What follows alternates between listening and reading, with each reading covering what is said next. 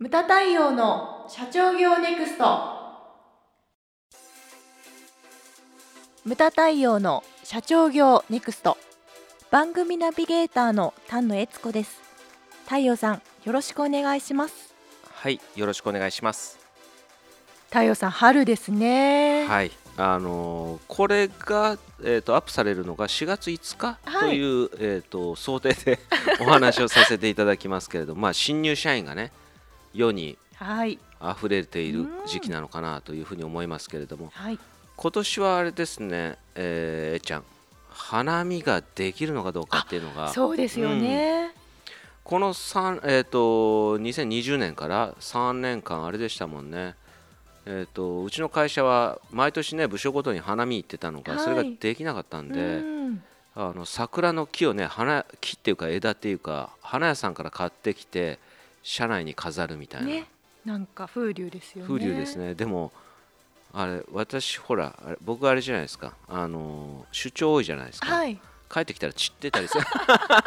室内あったかいから ちょっと外出して帰ってきたらあれ結構咲いてるなって思ってたのが一日いないともうあれなんです。帰はい。ってきたら机の上が花びらだらけになってたりとか。社員はおかげで楽しめたので。そうですね。ありがとうございます、うん今年はどうかっていう感じですけれどもね。はい。はい。はい、ではあの今回のテーマは この会社はやばいと思われてしまうはい。中小企業の社長の共通点です。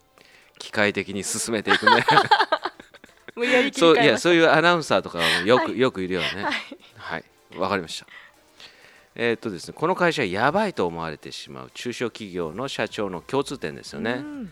まあ、社長の共通点ということで、まず最初にその、なんていうんですかね、ダメな事例というのをいくつか私ピックアップしてきたんで、はい、それからですね、ちょっと行ってみたいと思いますけれども、まあ、えこれ、純不動です。はい、一番最初が、ビジョンが語れないとうんいうことですね。うん、はい、であとこれ大企業なんかでもよくあるんですけれどもその自分の人気のことしか考えてないとか、うんそういうのね多いって言うじゃないですか、はいはい、がなくみたいなことですね。そ それが今のまあ日本の現状になってたりもするんですけれどもね、流れ的に、はい、うん、で中小企業もそうなんですよね。その自分の代のことしか考えていないというのは非常に危険なことで、うん。だから我々はほら計画書を作りなさいっていうのをねずーっと言ってるわけで、はい。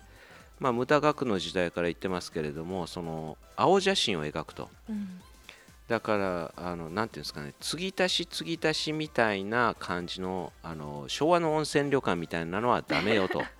完成予想図があってだからほら、うん自分の代ではこう本館だけにするけれどもこう別館とかの想定ももう頭の中にあるあわけですよ。全そう体像が。そうそうでお前の代はここまで広げてくれとか、うん。そういったものですねがあるのかどうかというものが1点ですね、はい、で次にですね目標数字に根拠がないと。ああありますね。ありますよね、うん。これひどいのになるとその太陽さんと無門塾で相談を受けるんですけど、はい、うちの父が目標数字なんていうのはなと。2倍ぐらいにしとけばちょうどいいところで着地するんだと もうひ目標もうすでに目標数字ではないんですよ、厳しい。うん、であと最近私、えっとセミナーの中で言ってるのがあの目標数字とノルマの違いですね、はい、会社が今期はこれでやるって言って社員に渡す数字をこれノノルマって言うんですよね、うんうん。で目標というのはあくまでも個人が立てる数字はい、なんですよ、うんだ日本の企業というのはここら辺ちょっと曖昧でほとんどの会社が目標数字目標数字って言ってるんですよね。でも実はそれはノルマであったりとなるか、ほど。うん、だからここら辺混同してる場合が多いんじゃないのかなと,、うん。だからえー、と理想的には僕の持論なんですけれども、はい。個人が自分の目標をきちんと立てられる。一人一人がね、はい。うん、それが、えー理想なのかなっていうふうに思いますね。うん。うん。まあ、えっちゃんもね、えー出版局長にはいなられてだからそういったもの？はい。だ部としてのその目標数字が出てでそれであの部員？たちが一人一人それに対してじゃあ僕の数字はこのぐらいとか、うんうん。そんなような感じで、えーまあ、セミナーとかもねみんなそういうふうにやってますけどですね。それがだから理想なのかなというふうに思ってます。はい。はい、で次がですね公私混同ですね。あこれは、えー、と今もってねあもうあまり見かけなくなりましたけれどあも、はい。あることはありますね。まだ。そうなんですね。ですね中にはいらっしゃいます、ん。なんかほらあの会社のお金で別宅を借りてたりはいはい。なんかあの愛の陣がはい。なんかいらっしゃるとか会社の中に。い社員さんとして。愛の陣ってそういう意味ですか？そういう意味ですか？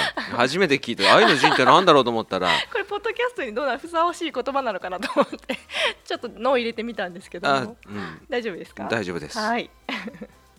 むしろウェルカムです。あありがとうございます。あの地方ほら地方のお客様が会社のお金で例えばほらウィークリーとかマンスリーとか、そういうのは全然、うんうん。全然ありだと思うんですよ。はい。っていうのはほらホテル代も高いですからね。そうですね。一泊5万とか払ってるぐらいだったらうん。普通に借りれちゃうんで、で人によってはそこにだからもうあの地元で着る服とこっちで着る服と変えるっていう人いいるあらしいそうなんですね。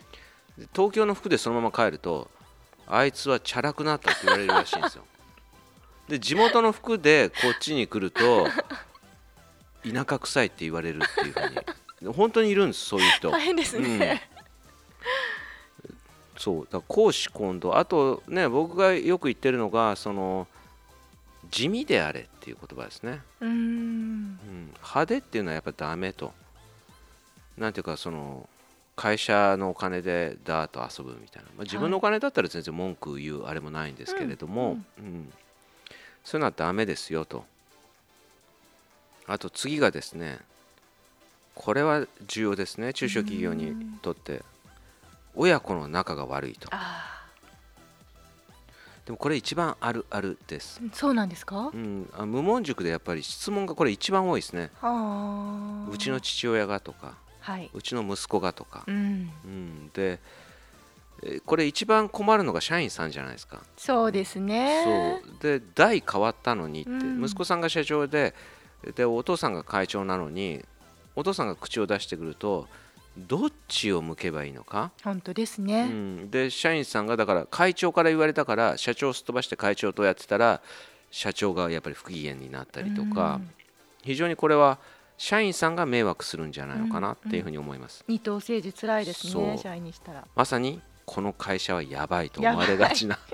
で新入社員が入ってさいきなりそれだったらちょっとあちょっと面食らうでしょ。う、あそうですね。なんじゃみたいな、うん。あと親子の仲が悪いってこれなんていうんですかね。親子の仲が悪いっていうのの中にもはい。良い悪いっていうのがあるんでえすよ、そうなんですか？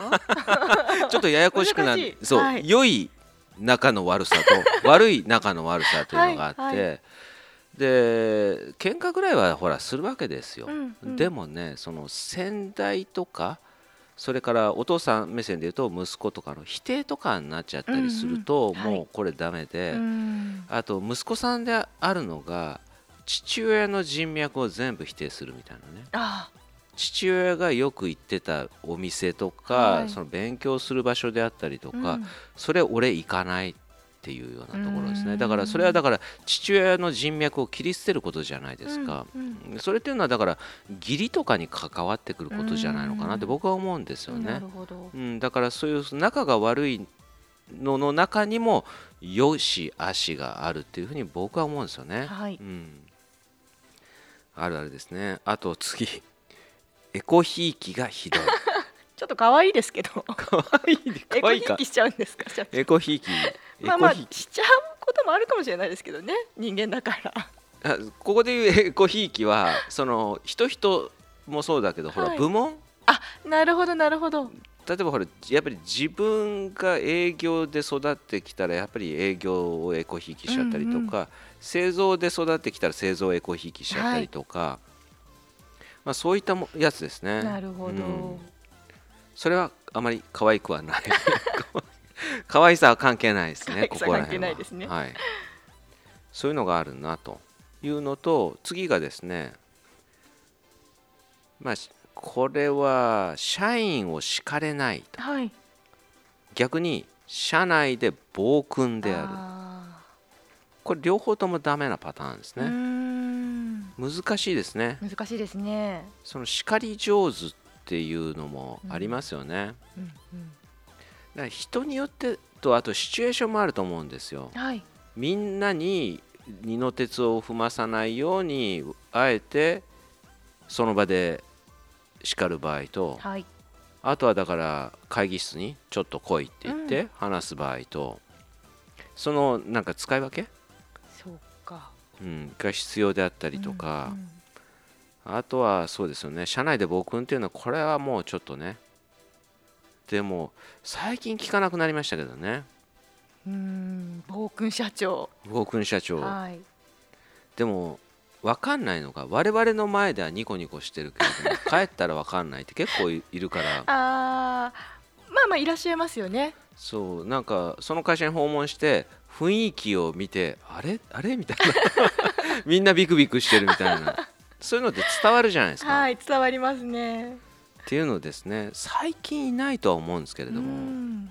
そうですね。アンガーマネジメントなんて言葉も浸透してますしうねん。コントロールする？うん。でも、うん。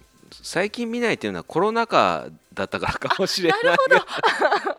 実は隠れ隠れ暴君がいるかもしれなないですけど。るほど、うん。根本的解決はなされてないってことなですね。されてないかもしれないです、うん最後がですねはい。周りがイエスマンだらけと。うん。心地いい言葉しか入ってこないと。うん。これもダメですね、うん。うん。で今ダメな事例をこうずらっと言いましたけれども、はい。うん、でね今回のテーマほらこの会社やばいと思われてしまう中小企業の社長の共通点じゃないですか、はい。で前えっ、とえっちゃんの前あやちゃんとやってた時にあの美容室のアースの山下さんとはい。対談をしまして、はい。でその時に山下さんがおっしゃられてたのはその悪いことっていうのは目につきやすいんですよね、うん。だから悪いことはこう一やっただけで全員に伝わると。うんはい。で良いことっていうのは伝わりにくいんですよね。これ何にでも言えることなんですけれども、うんうん。だから大げさにやることみたいな、うんうん。僕どっかで後継者っていうのはそうなんだよみたいなことを誰かから言われたことがあるんですよね。あの人一倍じゃダメなんだと。うん。頑張ってるように見えないんだと、うんうん。10倍頑張れみたいなねオーバーなぐらいやってようやくあいつ頑張ってるなって言われるみたいな。なるほど。それ全く一緒だと思うんですよね。はい。で良いことっていうのは10倍やらないとダメなんだみたいな。だから前ね僕なんかもその入居して、えー、と経理からセセミナーに移った時なんていうのは朝5時起きでえっ、と何時だったかな。8時前には会社来てましたね、うん昔は教会何年か。10時になったらちらほら人が来るみたいな話も 聞いたことが。だダメな企画会社。昭和の企画会社であじゃあこれすねカカットしといてください。いやいやいいんだけど昔はそうだったみたいな、はいはい。ダメな企画会社のあれですね。特徴みたいな感じでしたけれども。でそれもこの会社はやばいと思われてるし。今だったらね。はい。そうなんですよ、うん、そういうこともやっぱり気をつけなきゃいけないということですねであのー最後なんですけれども、はい。これ社長ってじゃあうん。ね朝早くから会社に来て、うん。しゅえー、と東京だったらねほら地方はまあ車でしょうけれども東京で考えると例えばほら朝早く来てそれでずーっとずーっと車内で仕事をしてで終電で帰って風呂入ってご飯食べて寝てまた朝早く来るって、うん。それをずーっとやってる社長がいい社長かどうかっていうね。あなるほど、うん、でこれねはじめ先生もおっしゃってたのかな。はい。うん、でそれは経営者としては50点だというふうに言ってた、50点、うん。僕もそう思うんですよ。はいなんでかって言ったら次への投資を考える時間がないわけじゃないですか、うん。目の前のことに。そう。目の前の仕事にだけ一生懸命っていうんじゃダメなんだと、はい、そのだから将来の事業とか商品のネタ探しをしなきゃいけないし、うん、うん、そういったものを外に見に行くのも社長の仕事だよということで、はい、そこまでやってようやく合格点、うん、まあ、70点とか。でそれを形にしてやっぱり100点に近づけていくっていうのがいい社長なんじゃないのかなというのがやはり僕の考え方なんですよね。なるほど、うん。会社の中にその仕事のネネタっていうのは転がってないわけですよね、はい、だから社長室っていうのがあってさらにね最悪だだ、うん、なのが社長室っていうのがあってそこにずっと一日閉じこもってるっていう、はい、それではダメだよと、うん、それもまあやばい会社なのかなっていうふうに思われてしまうのかなと。まあ、市倉貞先生は穴熊社長ってそういう人をそうですね、うん、言ってたみたいですけれどもそれもダメだよと。うん、ねなんだっけ上は下を知るのに何日かかってとか言うじゃないですか、うんはい、下は上を知るのに3日みたいな、うん。うん、だから自分というのはやっぱり見られてるんだよっていうのを意識して普段からねやっていかなきゃいけないのかなと。社長業っていうのはまあめ面倒くさいですけれどもね。そういったものも気をつけてやっていかなきゃいけないのかなと。うん、そういうふうに思いますね。なるほど、はい、でもあと太陽さん社員の立場からすると、うん、あの社長があんまりにもこう紙面四角に真面目だと、うん、ちょっとなんかこうとっつきにくいというか、うん、そういうことも感じちゃうんですけどその人間的な魅力とか。性格とかそういう魅力的なものですよね、はいはい、うん、それはありますよね。で僕が思うのがだからあの喜怒哀楽的な、はい。うん、ものっていうのも非常に重要なのかなって思いますよね。うんうん、で何も感情がないとか、はい、なんか今言ったようにね A ちゃんが言ったようにとっつきにくいとか、うん、あと前ハセディが言ったような近寄るなオーラを出す。社長とかそういうのもダメよみたいな。やばいですね、うん、それこそ。そうだ僕僕はね喜怒哀楽っていうのを非常に重要なのかなっていうふうに思うんですよね、で喜怒哀楽がない人っていうのはほら信用されないじゃないですか。はいそうですね。そうやっぱり人間らしい人、うん、怒る時は怒って、うん、笑う時は笑って、うん、泣く時は泣いて。そういうようなものですね。はい仕事としてそういうのがなんかできる人の方が僕はいいんじゃないのかなっていうふうに思いますね。うん、無駄対応の社長業ネクストは全国の中小企業の経営実務セミナー書籍映像や音声教材コンサルティングで支援する日本経営合理化協会がお送りしました。今回の内容はいかがでしたでしょうか？番組で取り上げてほしいテーマや質問などどんなことでも番組ホームページで受け付けております。どんどんお寄せください。また無駄対応公式サイトでは無駄対応の最新活動情報その他社長の一問一答など随時更新しておりますのでぜひチェックしてみてください。それではまた次回お会いしましょう。